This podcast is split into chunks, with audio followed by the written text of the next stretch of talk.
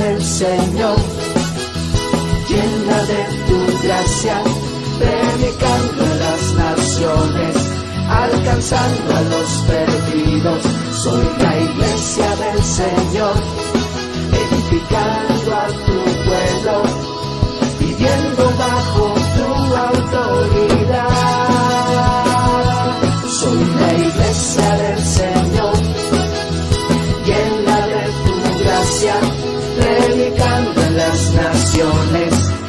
alcanzando a los perdidos. Soy la iglesia del Señor, edificando a tu pueblo, viviendo bajo tu autoridad.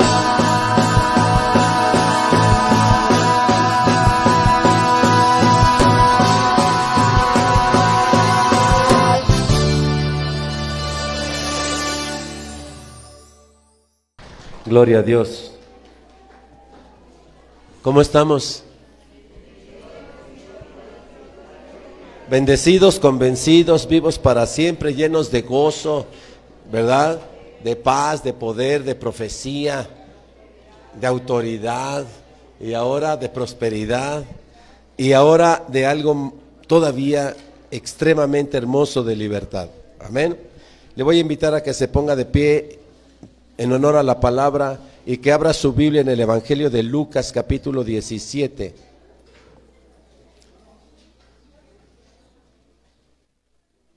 El Evangelio de Lucas capítulo 17 versículos del 15 al 18.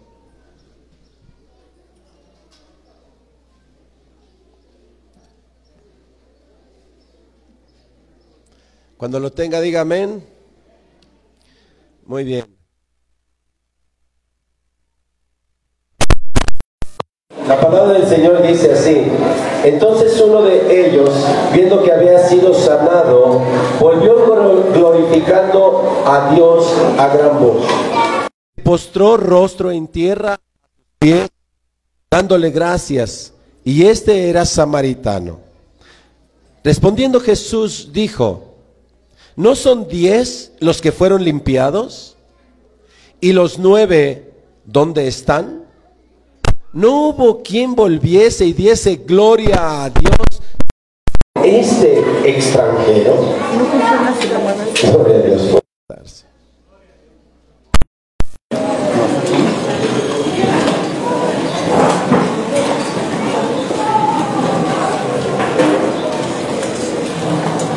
Muy bien. Estamos desarrollando, recuerda, una serie, una iglesia libre. Dios quiere una iglesia libre. Jesús vino y apenas hace unas semanas acaba- acabamos de conmemorar, de recordar, de celebrar precisamente la muerte de Jesús en el Calvario. Y todos entendemos y reconocemos que, la- que su muerte en el Calvario no fue por Él, sino por nosotros, por amor a nosotros. pretende hacer Dios en la vida de, en nuestras vidas a través de su muerte en la cruz. Muchas, pero una de ellas es la libertad. Por la muerte de Jesús en la cruz somos libres. ¿Ok? Hemos visto la semana anterior que los propósitos de la libertad, uno de ellos es que le sirvamos a Dios. Dios quiere hacernos libres para poderle servir, porque un esclavo, una esclava no le puede servir a Dios. A ver, vamos a recordar eso, lo voy a repetir. Un esclavo, una esclava no le puede servir a Dios. Para poderle servir a Dios se necesita ser libres. Por eso lo primero que hace Dios para llevarnos a su presencia, para llevarnos a servirle en el desierto, dice la escritura, es hacernos libres. Y esos ocho días se hicieron muchos silencios a lo largo de la prédica.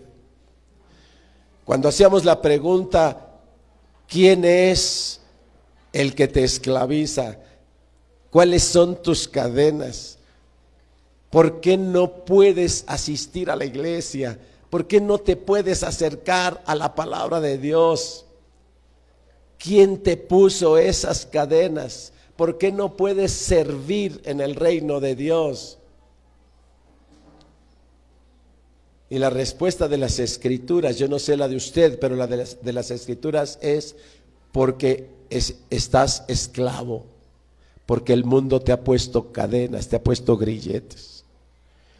Y hace ocho días, yo espero que hoy haya aquí muchos sentados. Hace ocho días también pedía yo, póngase de pie el que, el que se sienta libre y que en esa libertad diga, soy libre y porque soy libre me pongo de pie, pastor, porque quiero servirle a Dios.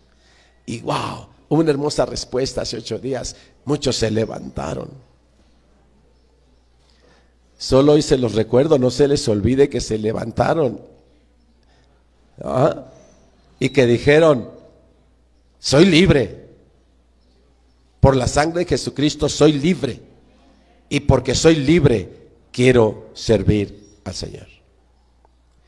El día de hoy vamos a dar otro pasito más de los propósitos por los cuales Dios quiere libertar a los hombres. Ahora quiere libertarnos también para alabarle. Dios quiere que seamos libres para poderle alabar en el texto que acabamos de leer dice que eran diez leprosos que vieron a Jesús que iba pasando y que le gritaban de lejos, ¿verdad? Le decían, Jesús, porque los leprosos no se podían acercar a la gente. La ley judía prohibía que los leprosos se acercaran a donde estaban las personas sanas. Entonces había diez leprosos que sabían y veían a lo lejos que Jesús iba pasando y sabían del poder, de la gracia, la misericordia y el amor de Jesús y le gritaban desesperados, Jesús, sánanos. Como tantas voces se levantan desde la tierra, eh, allí en las casas, en las calles, ¿verdad? Se levantan voces al cielo diciendo, Dios, ayúdame. Dios, sáname. Dios, dame un trabajo. Dios, arregla mis relaciones. Dios, arregla mi vida. Dios, y lo vemos desde lejos porque no se atrevían, porque se sentían leprosos y no se podían acercar a Jesús. Y entonces la lepra representa esa cosa que nos separa de Dios, que se llama pecado. Y entonces cuando nos sentimos tan llenos de lepra, gritamos aún de lejos, pastor, yo no puedo ir a la iglesia, pero sí oro desde mi casa. Pero sí grito desde mi casa a Dios, Dios, ayúdame. Y entonces dice que el Señor les dijo a aquellos que gritaban desde lejos porque no se podían acercar.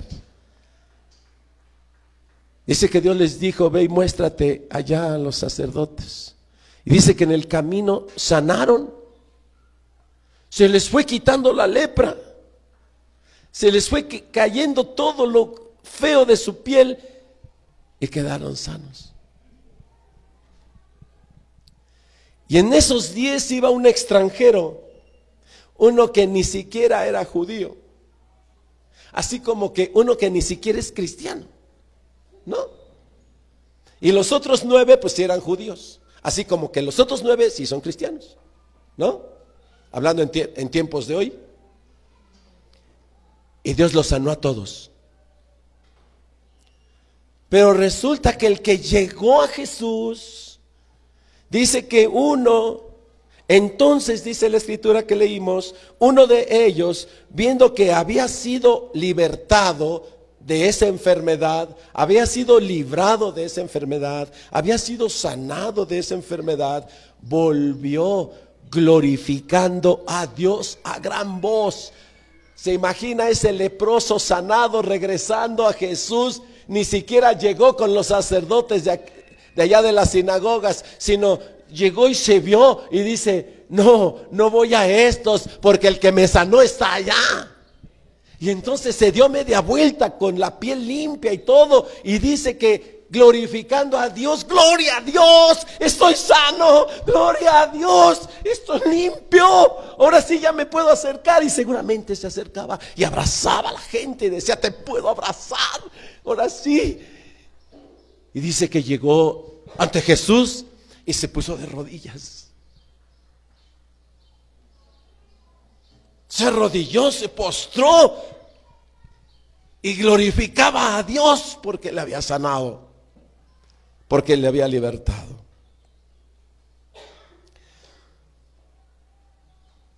¿Cuántos han sido librados de broncas? Ay Dios. Les platicaba el día de ayer en otro grupo.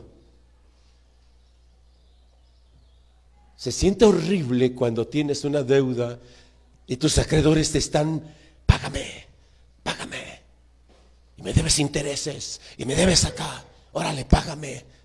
No tengo, aguántame. ¿Sí? Y hasta te escondes. Y ya ni abres la puerta. Ya ni contestas las llamadas del banco. Y vas sintiendo una opresión así. Se siente horrible tener un amante y te sientes oprimido. Y le andas diciendo, agáchate en el carro porque vamos a pasar cerca de la casa.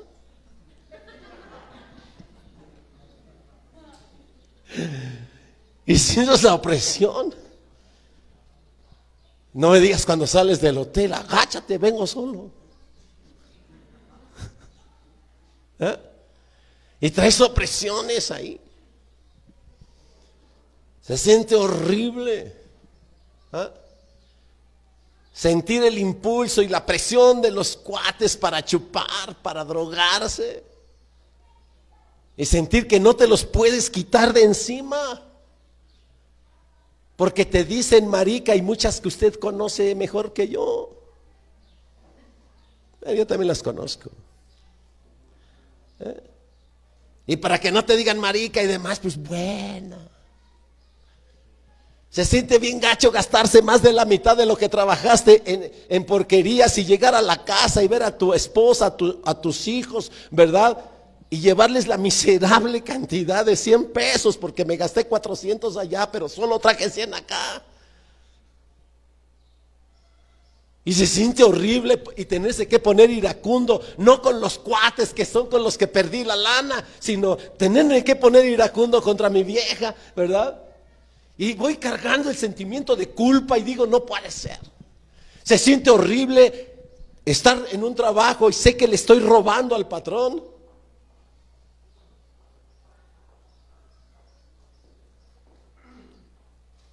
Se siente horrible. Y un día debía yo mucho dinero.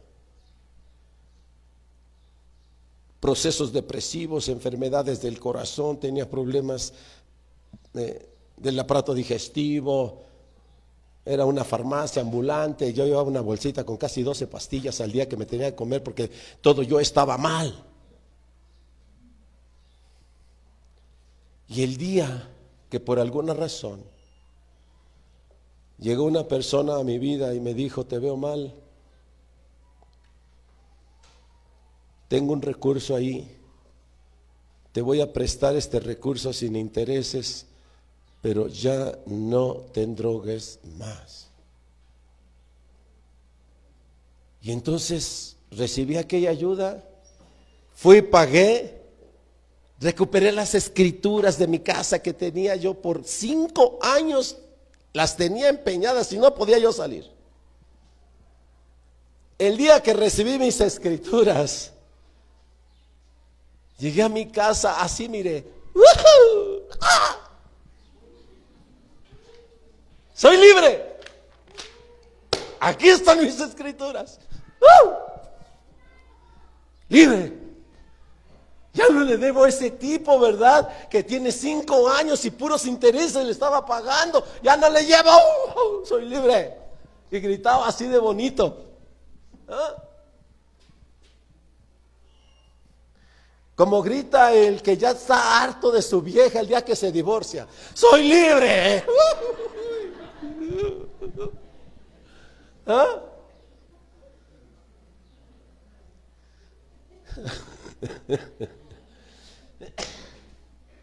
La libertad genera explosión de júbilo. ¿O no? Ahora, te la estoy poniendo muy cerca de tu corazón. ¿eh? Ahora te la voy a retirar tantito. Yo sentía mi esclavitud y mi libertad. Y un día tomé a unos de mis hijos que estaban pequeños, tenían entre 5 y 3 años de edad, dos. Y salimos al parque, allá a la deportiva, allá por el metro, este pueblo. Y había unos prados bien bonitos. Y nos bajamos del metro, no teníamos carro. Y no se suelta de la mano. Y no se suelta de la mano. Y no se suelta de la mano. Y, y, los, así. y apenas entramos al parque y que los suelto. Mire, hey, que los suelto así. ¿Sabe qué hicieron mis hijos? pegar la carrera y brincaban y se tiraban en el pasto y wow. Igual que los perritos cuando los tenemos encerrados. Los sacas a la calle y brincan, saltan, corren, mueven la cola, van y vienen. Júbilo de libertad. ¿Estás sintiendo lo que lo que eh, la, explosión que es en el corazón de las personas y hasta de los animales cuando son libres. Deja un para, saca un pajarito que lo tienes en la jaula. ¿Sí? Ábrele las puertas y vas a ver cómo aletea. Aletea alabando a Dios. Sale y quiere remontarse al cielo. Y wow. Hasta los animales experimentan el júbilo, el deseo de alabar cuando son libres. Amén. La alabanza es un mandato de Dios en su creación. La alabanza es un mandato de Dios en su creación. Tenga su mano la Biblia, vamos a hacer un turcito bíblico de unas seis, siete citas, así rapidito, ¿ok? Salmo 68, 80, 68 32.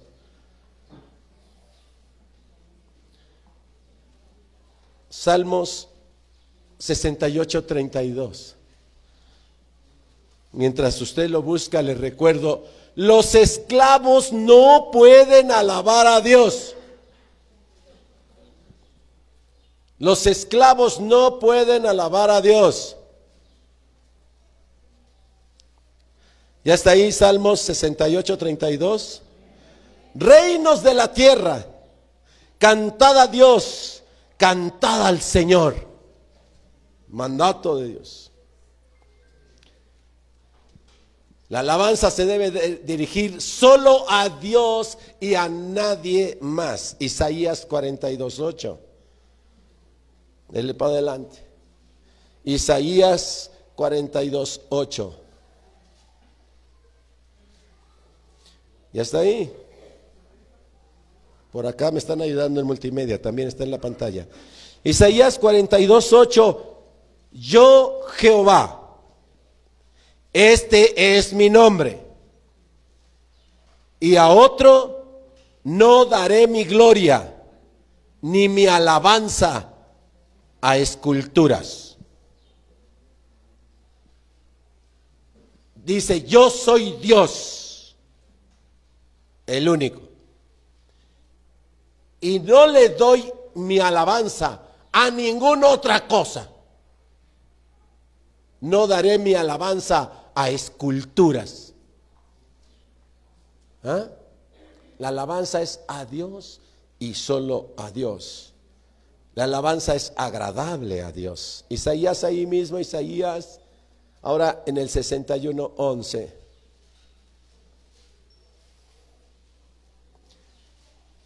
Isaías 61, 11. ¿Ya está ahí? Porque como la tierra produce su renuevo y como el huerto hace brotar su semilla, así Jehová el Señor hará brotar justicia y alabanza delante de todas las naciones. ¿Eh? Cuando llegas ante el Señor, Él va a hacer brotar en nuestro corazón, en nuestra vida, dos cosas importantes. Él nos liberta para hacer brotar de nuestro corazón justicia, la justicia de Dios y alabanza. Porque la justicia del mundo, dice Isaías mismo, es trapo de inmundicia.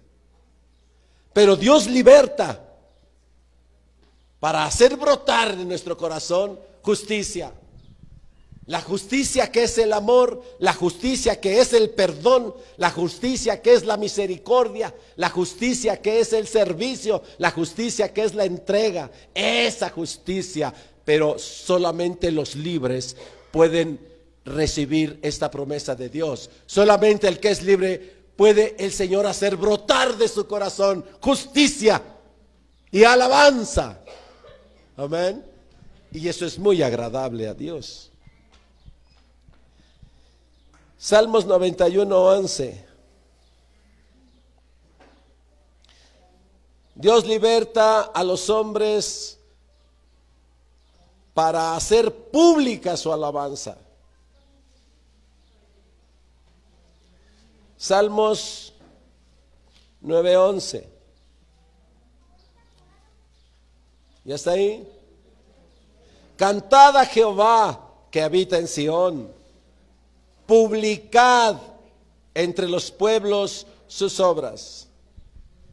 Tenemos que ir por el mundo diciendo, Dios me sanó de un cáncer. ¡Ey! Yo, Gabriel Sánchez, el pastor de esta iglesia, tengo que ir decirle al mundo y gritar y publicar las obras de Dios en mi vida. Él me quitó de un cáncer. Él ha rescatado a mis hijos.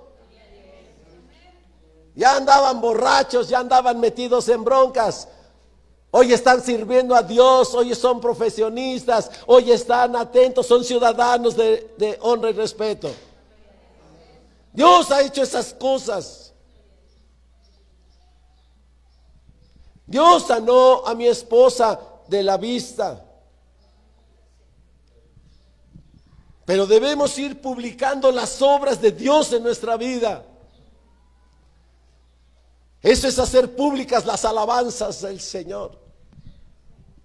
Por eso dice este Salmo 9:11, cantad a Jehová que habita en Sión, publicad entre los pueblos las obras de Dios. Tenemos aquí varones Hace ocho días acabamos de casar a un varón arrastrándose en Chimalhuacán, perdido en drogas, metiéndose todo tipo de drogas, así perdido, perdida su casa, perdida su vida, perdido todo. Y hoy podemos cantar las obras del Señor, lo que el Señor hizo en el hermano José. Amén. Deje de lado el asunto del matrimonio, sino el asunto de su vida, que es un hombre que puede ahora decir, me está costando trabajo, pastor, pero estoy regresando a trabajar formalmente en un lugar.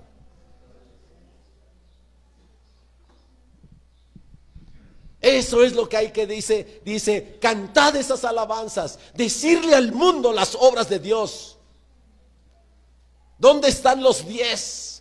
¿Que no eran diez los que fueron sanados? ¿Dónde están aquellos que vinieron a mí pidiendo tener hijos porque no tenían y ya los tienen?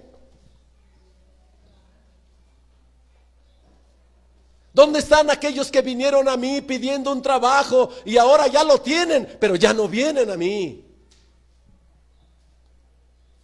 ¿Dónde están aquellos que clamaron por que fuesen protegidos del coronavirus.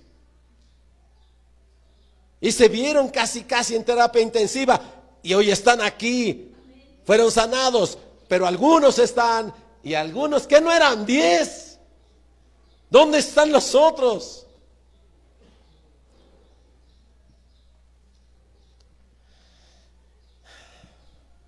Salmos 152. Dios hace grandes cosas en la vida de las personas.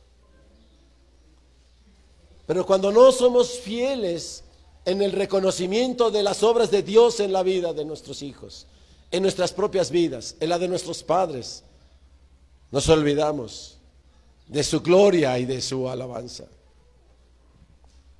Salmo 152. Alabadle por sus proezas. Alabadle conforme a la muchedumbre de su grandeza. Dios es grande, grande, grande. Amén. Dios es todopoderoso. Él puede transformar los corazones más duros.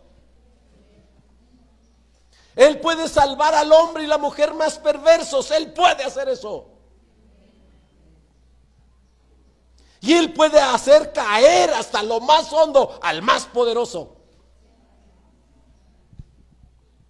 Él puede hacer caer hasta los profundos. Hizo caer a Luzbel, el ángel bello, lo hizo caer de lo más alto del cielo, lo hizo caer a lo más profundo,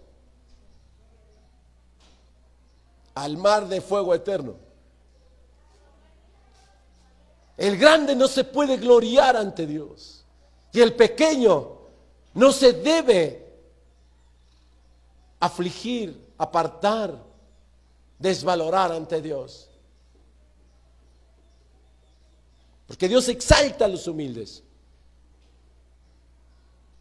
y avergüenza a los soberbios. Esas son las obras de Dios, el poder de Dios. Por eso lo alabamos. Le alabamos por las oraciones contestadas. Salmos 66, 19 y 20. Salmos 66, 19 y 20.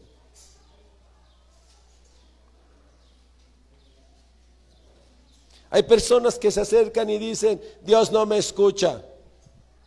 Yo le pido a Dios, pero a mí Dios no me escucha. ¿Quién te metió eso en la cabeza? Claro que te escucha. Entonces, ¿por qué no me contesta? Ya te ha contestado, pero eres tú el que no escucha.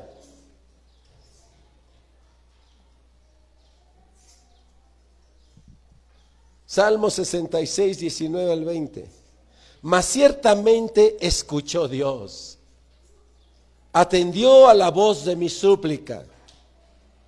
Bendito sea Dios que no echó de sí mi oración, ni de mí su misericordia.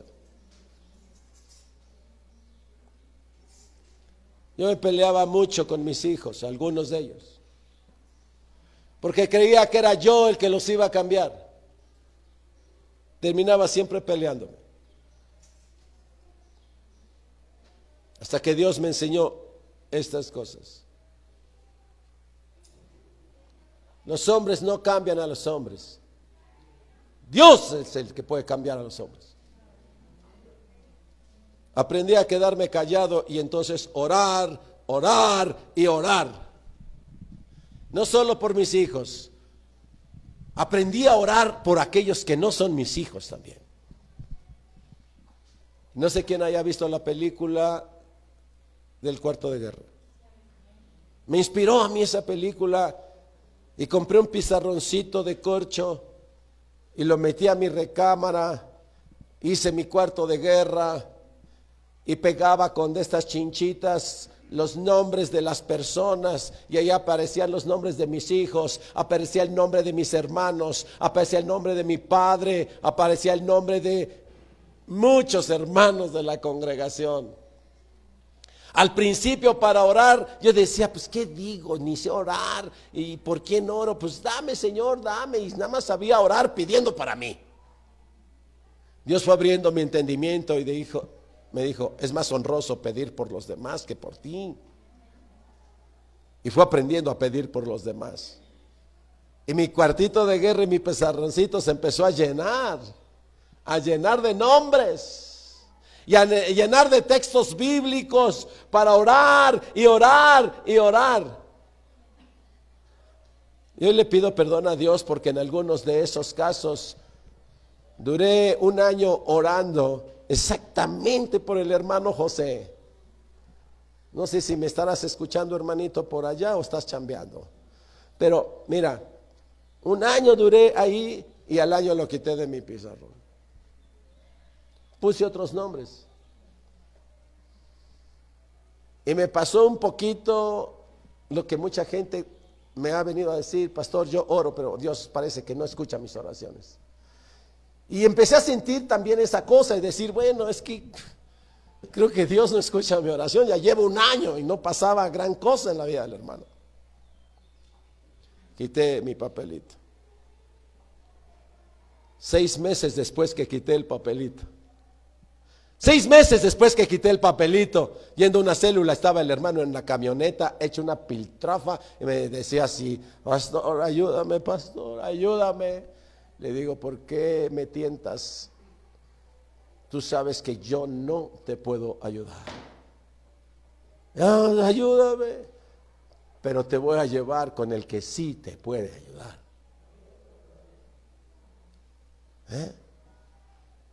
Y entró en su proceso de ayuda.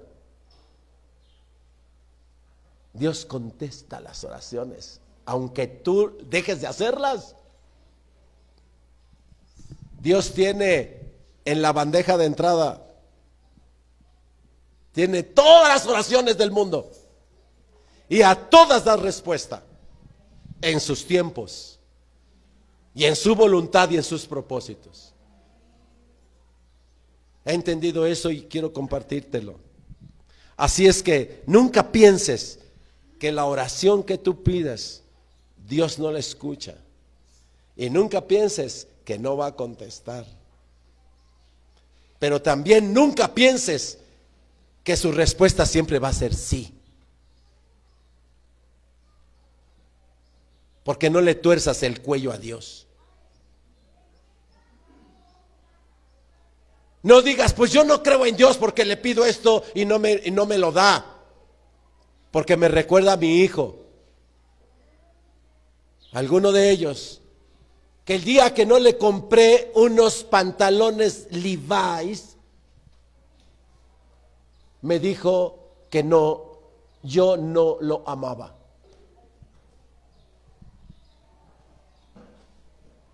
Porque le compré unos de Chinconcuac. ¿Y sabe qué? Así, literalmente, no se los puso. Y dijo, yo me espero hasta que me puedas comprar unos Levi's. Pero yo no quiero eso. A veces le queremos torcer el cuello a Dios. Yo quiero esto, Dios. Yo quiero esto. Y se lo pido, pastor, y no me lo da. Pues te está diciendo que no. Es que no me contesta. Sí, ya te contestó. Te dijo que no te lo va a dar. ¿Verdad que sí contesta Dios? Pues sí. ¿No contesta las oraciones? Claro que sí. Nada más que no nos gusta cuando nos contesta Dios, no. Es que esta vieja está más buena que mi esposa. ¿No me la puedes dar, Señor? No. No. Es que yo le pido, le pido y no me da. Jesús fue muy claro porque dijo, pedís, pero pedís mal. Pedís y no recibís. Dice la escritura. Porque piden mal. Porque piden para sus propios deleites. ¿Verdad? Y luego queremos torcerle el cuello a Dios y mejor nos largamos. Como un día.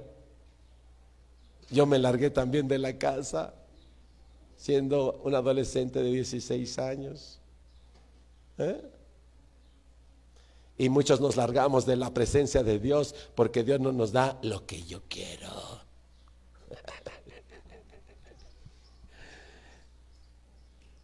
Bueno, voy a cerrar con esto porque tenemos Santa Cena ahorita. Y hoy cambié el orden por el tema. Quiero que escuche muy bien, porque el mensaje más poderoso del día de hoy es este punto que voy a desarrollar. Suprema alabanza. Suprema alabanza. Oiga, ¿ha visto esto? Alabaré, alabaré, alabaré, alabaré. ¿No? ¿Ha visto?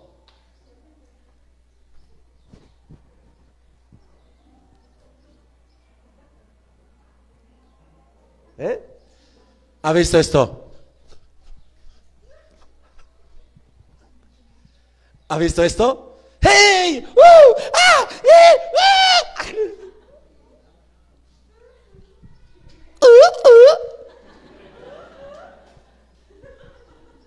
¿Ah? Uno dice, este hermanito alaba, pero esta hermanita, ¡guau! Y aquel hermano, ¡guau! Como alaba. Entonces vas viendo que hay así como, digamos, niveles de en la alabanza, ¿sí? Desde el que está dormido en la alabanza, así, hasta que está que no cabe y corre y va y viene y grita. ¿No? Ahora escuche bien esto. Hablando de alabanza, debemos partir del hecho de que todo lo creo, eh, lo que crea, ha sido creado por Dios está siendo llamado a alabar. Todo lo creado está llamado a alabar a Dios. Ahí vamos ya. Todo lo creado está diseñado para alabar a Dios. ¿Ok? Entonces empecemos. Las piedras alaban a Dios. Los aires alaban a Dios. Los cielos alaban a Dios. Pero cada uno alaba conforme la libertad que ha recibido. Todo lo creado es llamado a alabar a Dios. Pero cada cosa creada alaba a Dios conforme la libertad que ha recibido. ¿Tienen libertad las piedras para moverse por sí mismas? No. ¿Tienen la libertad las piedras para crecer? ¿Tienen libertad las piedras para reproducirse? No. Entonces las piedras alaban conforme a la libertad que han recibido. Allí está la roca, desde allí, en su posición, desde allí, alaba a Dios, con la libertad que ha recibido. Las plantas pueden crecer y reproducirse. Tienen mayor libertad que las piedras. Las plantas alaban a Dios con la libertad que han recibido. Los animales tienen la posibilidad de desplazarse y de moverse y de cantar y de... Ah, sí. Los animales alaban a Dios con la libertad que han recibido.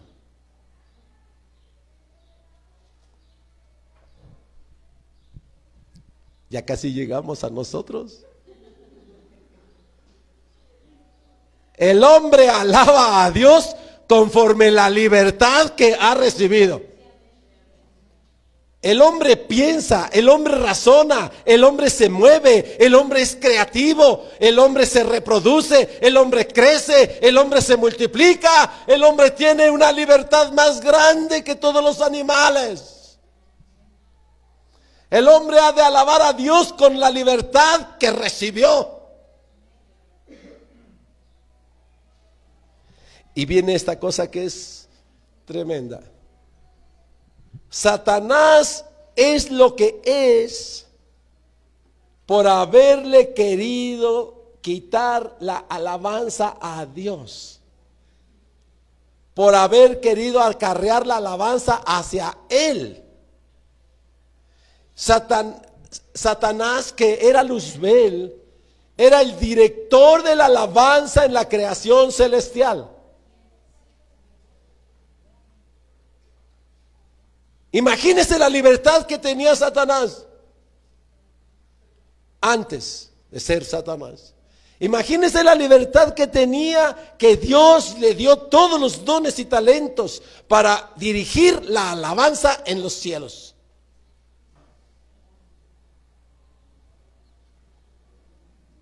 Y hoy es lo que es por que le quiso quitar la alabanza que era para Dios, para él. Por eso tentó a Jesús y le dijo, te doy todos los reinos que ves, todos estos me pertenecen, a cambio de una sola cosa, de que me adores a mí. Le dijo a Jesús. ¿Eh? Ahora viene la parte más fuerte. Estoy haciendo un silencio así, tratando de que prepares tu corazón y tu mente para esto. ¿Sabes una cosa? De todo lo creado en el universo, nadie puede dar una alabanza tan suprema, tan extrema, tan grande como nosotros. Los ángeles no pueden alabar tan grandemente como nosotros. ¿Ah? Por eso Satanás nos envidia tanto. Porque nosotros nos dio una posibilidad de alabar a Dios más grande que los propios ángeles. ¿Eh? Y por eso Satanás quiere engañarnos y decirnos, no es cierto.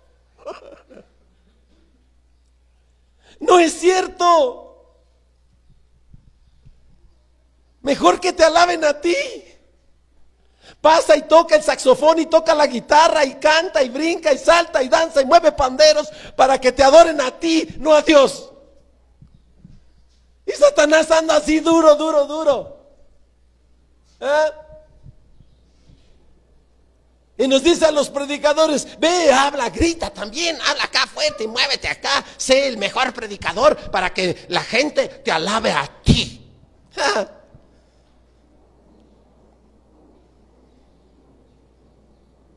Ve y sirve mucho, y ve y ofrenda, y procura que todos se enteren para que te alaben a ti en la iglesia.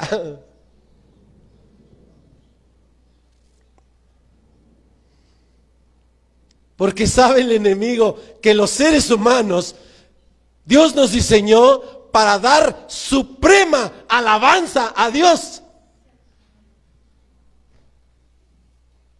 Y viene y nos mete la idea, ¿verdad? E incluso en las iglesias, de que los ángeles alaban más que nosotros.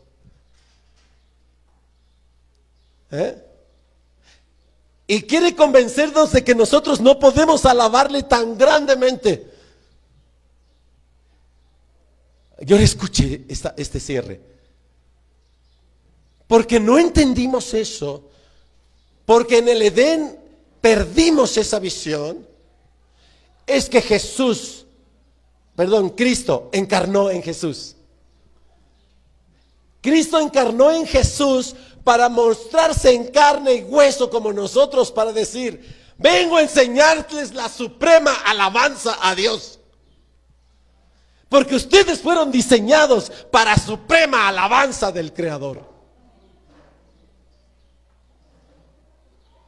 Por eso Dios los quiere libertad. Dios nos quiere libertad para darle a Dios suprema alabanza. Ni los ángeles pueden alabar tan hermoso, tan grande y tan poderosamente como lo hacemos las personas. ¿Eh?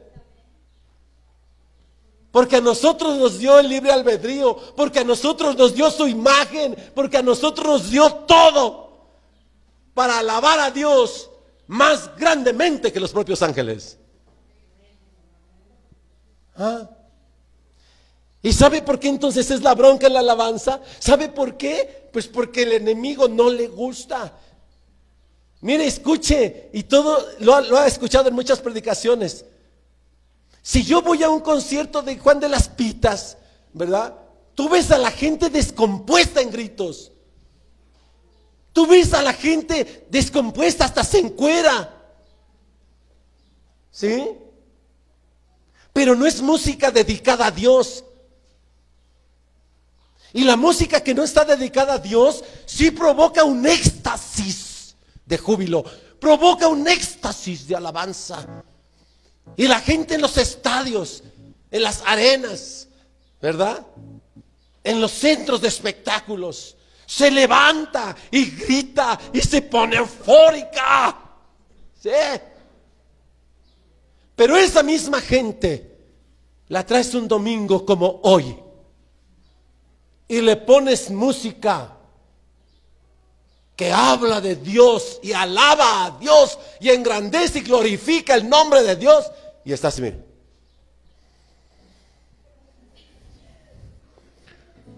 ¿Eh? Pero saliendo de aquí, le pones el correo tumbado y. ¡ah! ¿Eh?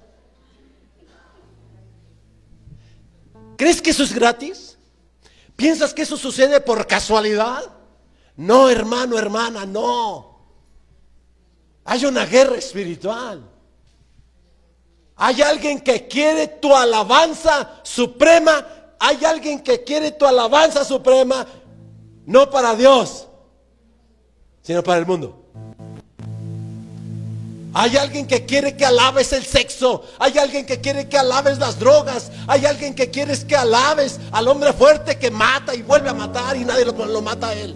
El hombre que tiene metralletas y que no le tiene miedo a nada. Hay alguien que quiere que alabes la violencia. Alabes, hay alguien que quiere que alabes el abuso. Y que cantes eso y que te hierva hasta los huesos y que brinques de furor, que alabes la maldad. Hay alguien interesado en hacer eso. Y hay alguien que trabaja con los jóvenes para hacerles creer que su juventud es vicio, que su juventud es alcohol, que su juventud es sexo, que su juventud es perversidad, que eso es ser joven y que eso es vivir la vida. Hay alguien que está empeñado en que pase esa cosa en tu vida para que no hagas y no le des al Creador suprema alabanza.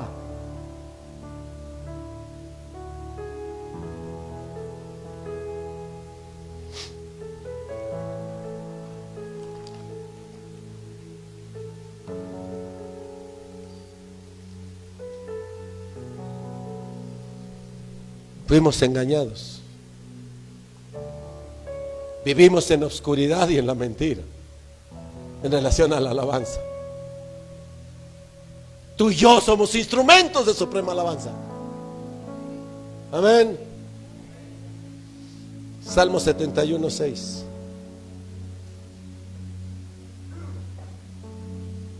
David pudo reconocer eso y escribió este salmo.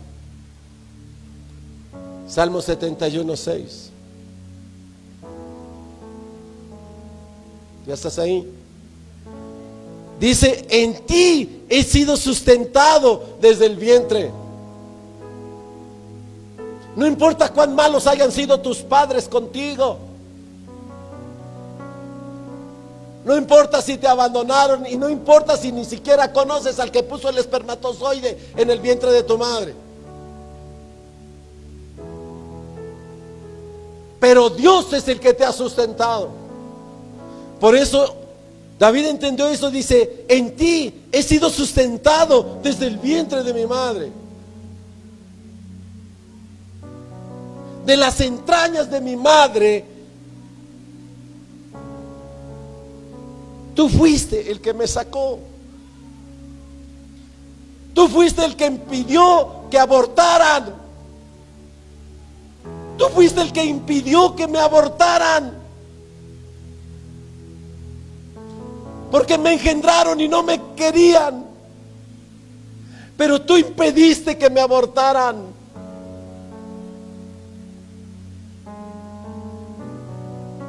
Tomaron drogas mientras yo estaba en el vientre de mi madre. Pero tú fuiste el que cuidó que no saliera sin brazos. Tú fuiste el que cuidó que no saliera con síndrome de Down. Tú fuiste el que cuidó que yo naciera bien.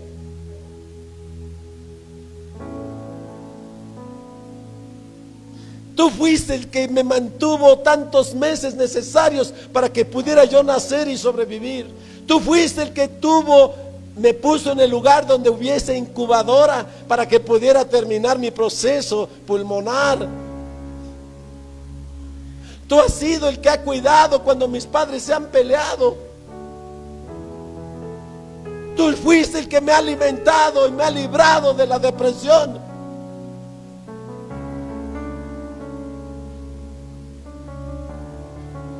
Cuando entendió eso David, termina diciendo, de ti y solo de ti será mi alabanza.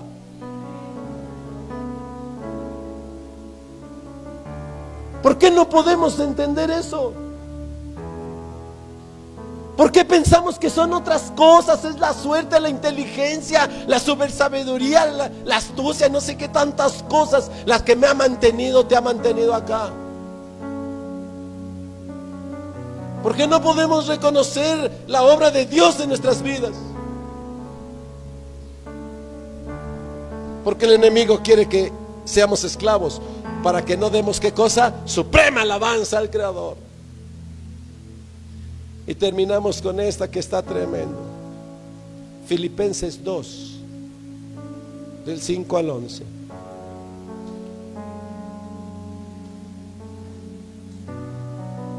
Filipenses 2, del 5 al 11. ¿Ya está ahí? Léalo, lo voy a leer, léalo conmigo, léalo con mucha atención a la luz de todo lo que he escuchado en esta mañana. Va a ver qué hermoso mensaje tiene el Señor en este texto. Haya pues en vosotros este sentir que hubo también en Cristo Jesús. Mire, cuando Cristo dice, yo Padre, yo Padre, yo encarno yo voy a descender. Yo voy a negar mi gloria. Voy a renunciar a hacer, estar sentado como Dios ahí. Y voy a encarnar, Padre, como ellos. Me voy a hacer humano como ellos, Padre. Papá, yo me voy a hacer humano como ellos. Para enseñarles cómo es la suprema alabanza, para enseñarles para qué fueron hechos. Yo voy, Padre, yo voy. Y entonces Pablo entendió muy bien eso y dice, haya pues en vosotros este sentir que también, ¿verdad? Que hubo también en Cristo Jesús. Sintamos lo mismo que Cristo Jesús Sintamos todos que hemos sido diseñados para suprema alabanza a Dios. El cual, siendo en forma de Dios, no estimó ser igual a Dios como cosa a que aferrarse, sino que se despojó de sí mismo, tomando forma de siervo, hecho semejante a los hombres y estando en la condición de hombre, oiga bien, y estando en la condición de hombre, se humilló a sí mismo, haciéndose obediente hasta la muerte y muerte de cruz. Viene a decirnos, así se alaba a Dios. Rindiendo humillación y rindiendo obediencia hasta la muerte, aunque sea muerte de cruz. Así se alaba a Dios, suprema alabanza a Dios. ¿Eh? No importa cuántas notas y, y acordes y escalas me toques.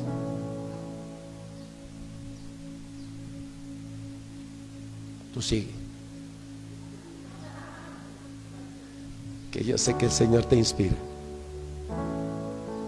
Pero no se me pierda. Cristo vino a enseñarnos lo que es la suprema alabanza a Dios.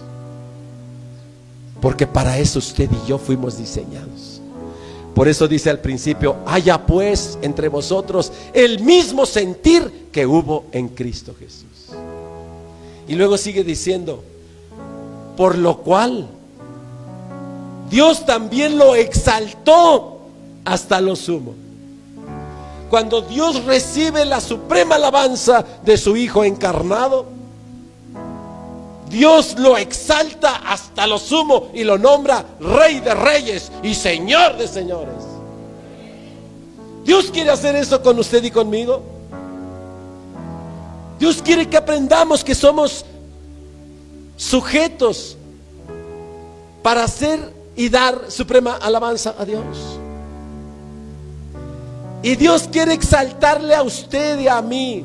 Por eso dijo, ustedes son luz del mundo y sal de la tierra. Y una luz no se pone en un baúl, la luz se pone en lo alto. Yo te voy a exaltar, hermano, hermana, dice el Señor. Hijo, hija, yo te voy a exaltar. Yo te voy a poner en lo alto y la gente va a saber, a saber quién eres tú. Y la gente va a decir, este hombre era un vicioso, este hombre era un malvado, este hombre era perdido, pero este hombre es ahora un verdadero y genuino hijo de Dios. Y alaba con alabanza suprema a su creador. Amén. Eso es lo que está esperando. Que aceptes, que aceptemos. Ese es el propósito de Dios en nuestras vidas. Uno de tantos. Entonces dice, por lo cual Dios también lo exaltó hasta lo sumo y le dio un nombre que es sobre todos los nombres.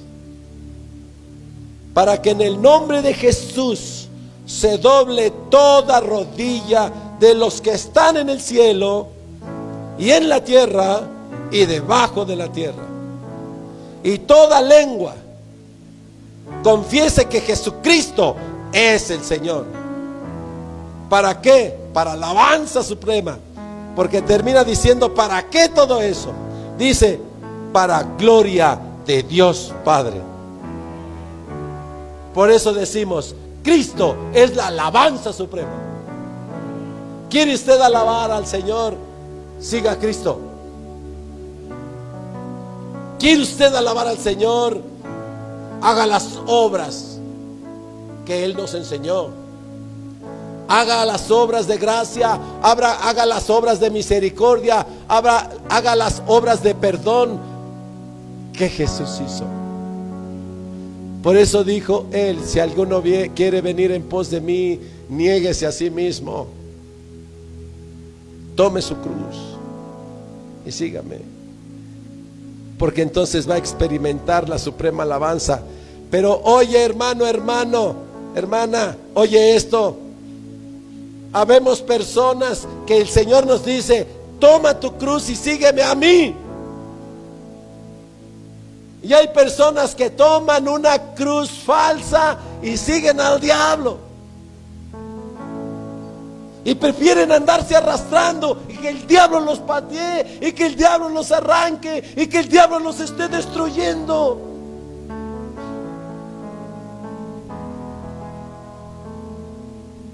Que soltar eso y decir, decido por ti, Señor. De todas maneras, el diablo me ha hecho pedazos. Si es de sufrir, que sea para glorificar tu nombre. Si es de tener hambre, que sea para glorificar tu nombre. Si es de tener necesidad para glorificar tu nombre. Amén.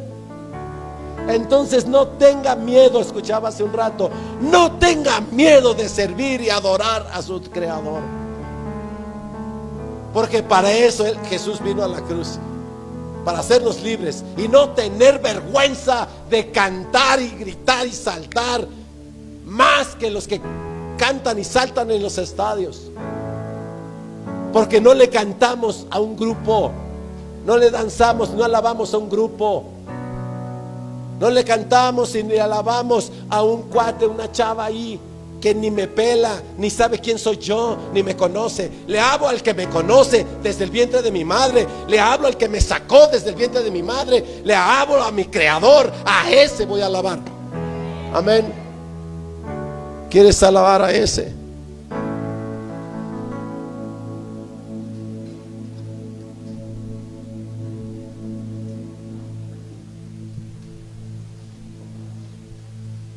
Le voy a invitar empiece con esta alabanza. Hoy es primer domingo de mes. Póngase de pie. Y la suprema alabanza comienza con el reconocimiento de que Jesús es el Hijo de Dios. Hermanos diáconos, por favor. Hermanos diáconos, por favor agilizamos ahí el reparto de... Vamos a celebrar Santa Cena. Por eso, cierre sus ojos. Cierre sus ojos y empiece a ponerse a cuentas con el Señor. Empiece a ponerse a cuentas con Dios. ¿Ha alabado usted otras cosas que no sea Dios? Pídale perdón. Vamos a celebrar Santa Cena. Y dice la escritura que nadie coma y beba indignamente el pan y el jugo. Porque el que come y bebe indignamente, juicio come para sí. Por lo cual, dice la escritura, que hay muchos debilitados, que hay muchos enfermos y que algunos duermen porque han comido y bebido injustamente. El cuerpo representado en el pan y el jugo que representa la sangre del Señor. Así es que escudriñese cada uno a sí mismo, dice la Escritura. Revise usted su santidad, revise su pecado. Dios es fiel y misericordioso y pídale perdón. Dios nos perdona. Así que sígase poniendo a cuentas y mientras usted hace eso, bendecimos los elementos que hoy el Señor nos ha permitido utilizar para compartir esta ceremonia. Recuerde que hay tres sacramentos sagrados, muy sagrados, válgase la redundancia, tres liturgias sagradas, el bautismo, la Santa Cena y el matrimonio. Le recuerdo que si usted no ha sido bautizado, le invitamos a que no participe de la Santa Cena hasta que haya sido bautizado.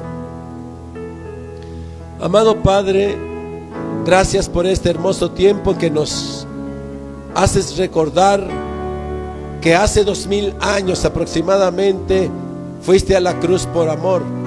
Fuiste a la cruz para mostrarnos, Señor, cuánto nos amas, para hacer efectiva la redención, para hacer efectiva la salvación para hacer efectivo el perdón de nuestros pecados. Bendecimos los elementos que hoy nos permites compartir. Bendecimos el pan y el jugo de uva en tu nombre, reconociendo que el pan no deja de ser pan y que el jugo de uva no deja de ser jugo de uva. Gracias, Señor, que cumplan el propósito para los cuales han sido dispuestos. Ya todos tienen los elementos.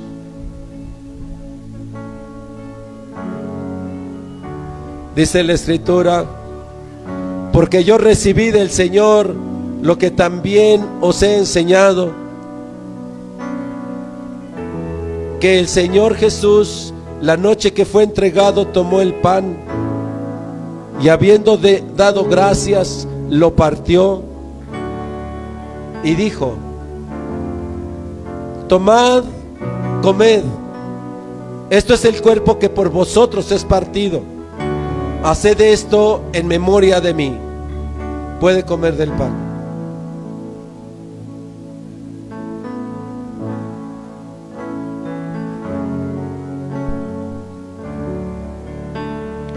Asimismo, tomó también la copa después de haber cenado, diciendo, esta copa es el nuevo pacto en mi sangre. Haced esto todas las veces que la bebiereis en memoria de mí. Puede beber.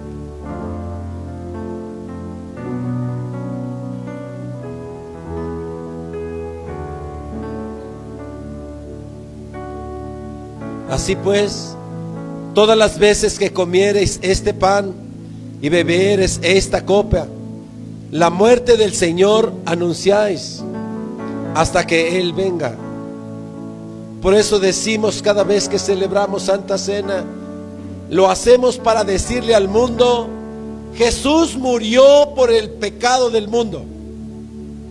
Dice que hagamos eso. Cada vez que participemos de esto, le digamos al mundo, Jesús murió por el pecado del mundo. Amén. Y que también lo digamos hasta que Él regrese.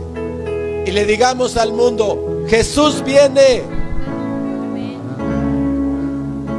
Jesús viene. Y viene en gloria. Amén. Dele un aplauso al Señor.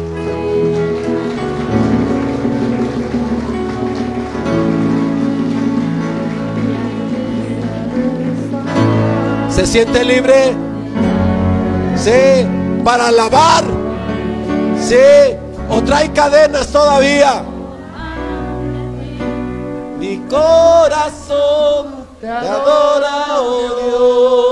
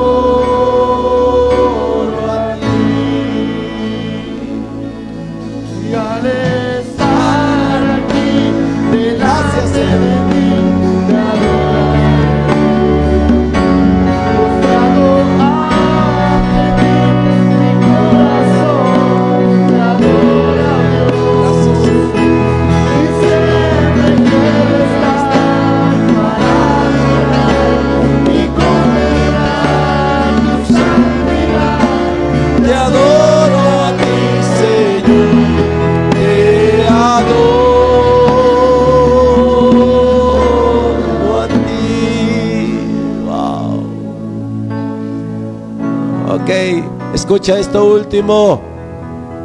La adoración no termina en este momento. La adoración empieza. Eh, ve a adorar con todo tu ser, con toda tu alma, con toda tu mente. Vas a trabajar, trabaja como para Dios. Vas a servir, sirve como para Dios. Todo lo que vayas a hacer, hazlo con la libertad que Dios te ha dado, porque somos suprema alabanza. Nosotros alabamos en todo instante y en toda hora alabamos mejor y más que los ángeles. Así es que hagámoslo en la tierra. Gloria a Dios en las alturas. Los ángeles dicen eso. Gloria a Dios en las alturas. Los ángeles allá alaban. Gloria a Dios en las alturas. Pero aquí en la tierra hay buena voluntad de Dios para con los hombres. Entonces Dios dice, acá los ángeles me adoran, pero a ti allá en la tierra te hice para que me des la suprema alabanza. Dale un grito de júbilo al Señor.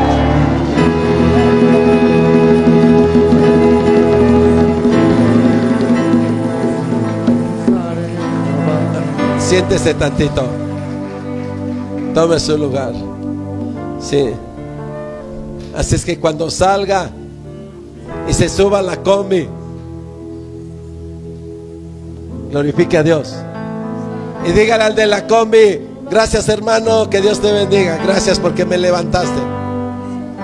Y cuando te bajes de la combi, dile gracias porque me transportaste. Que Dios te bendiga hermano, que Dios vaya contigo. Y a todos los que vayan ahí, diles que Dios les bendiga. Cuando llegues a un restaurante, no te dé miedo bendecir los alimentos en el nombre de Jesús. Sí, porque nosotros damos suprema alabanza en todas horas. No importa que te digan aleluya. No importa que te digan hermanito de la caridad. La gente se burla porque no puede, porque está atada.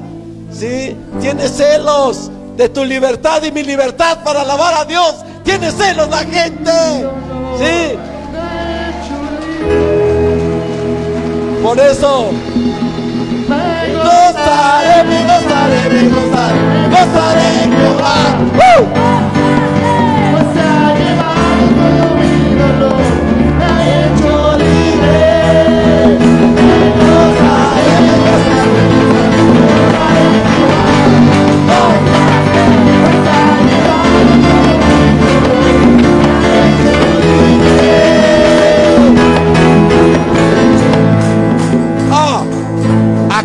Caer cadenas de envidia. Acaban de caer cadenas de envidia. Sí.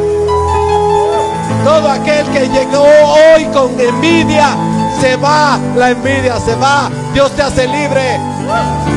Dice, Dios te dice, te amo tanto como al vecino. Te amo lo mismo que a todos. Deja de ser envidiosa y envidioso. Por eso me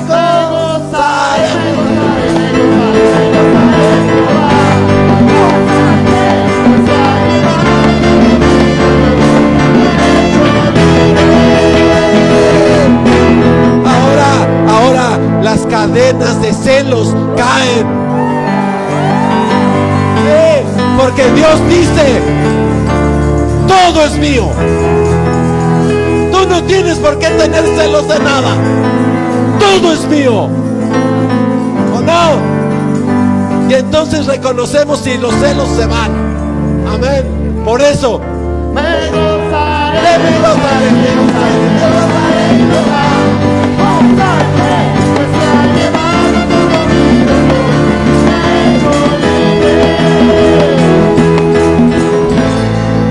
Ahora se caen las cadenas de adicción.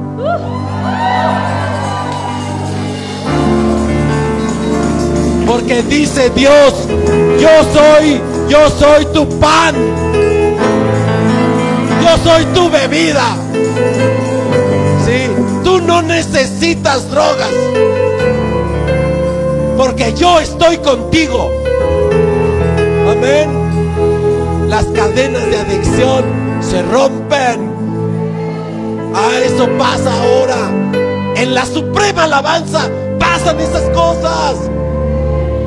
Por eso, Me gozaré, me gozaré, me gozaré, me gozaré en Jehová. Se ha llevado toda la adicción, me ha hecho libre.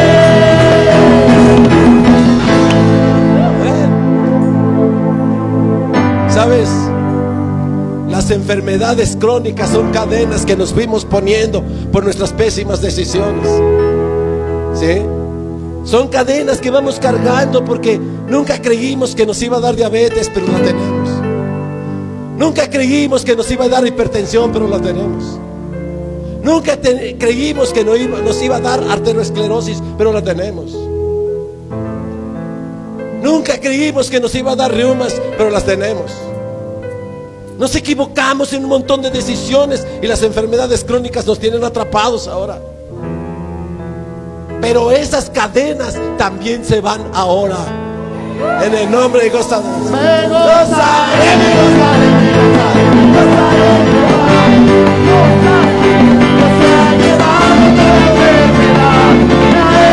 libre.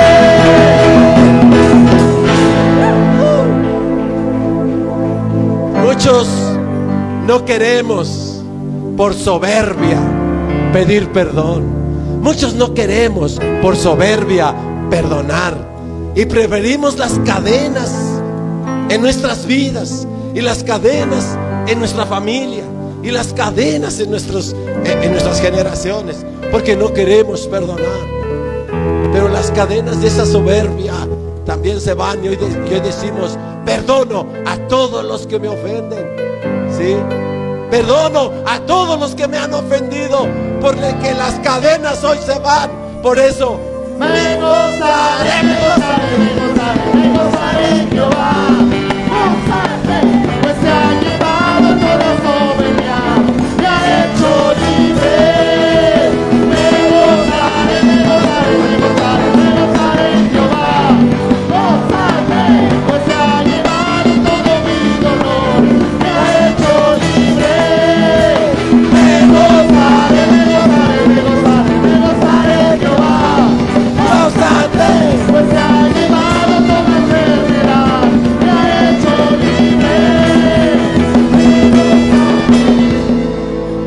Aplauso al Señor.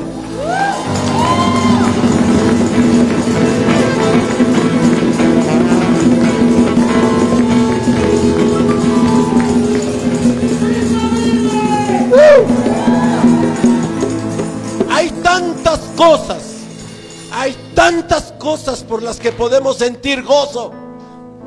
Hay tantas cosas por las que podemos alabar a Dios que nos podríamos pasar toda la tarde revisándolas y revisándolas. Y cada vez te aseguro una cosa, si te metes y crees, porque el que cree todo lo es posible, dijo Jesús, cada vez vas a alabar más. Y la gente va a decir, como le decían a David, que danzaba como loco ahí, ¿verdad? Dice, por, por el Señor yo me haré más vil. ¿Ah? Pero sé que tiene hambre también. Y los discípulos le dijeron a Jesús, ya es tarde, maestro, tienen hambre. Así es que cierra tus ojos. Gracias, Señor, por este hermoso tiempo. Que esto no sea el fin de mi alabanza, sino el principio de mi alabanza suprema a ti, Señor, por el resto de mis días. A ti sea la gloria y la honra en el nombre de Jesús. Amén. Gloria a Dios. Que Dios te bendiga. Soy la iglesia del Señor, llena de tu gracia, predicando a las naciones, alcanzando a los perdidos. Soy la iglesia del Señor, edificando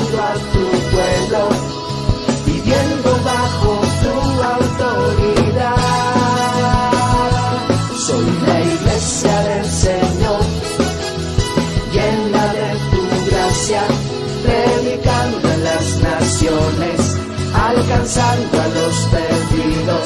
Soy la iglesia del Señor, edificando a tu pueblo.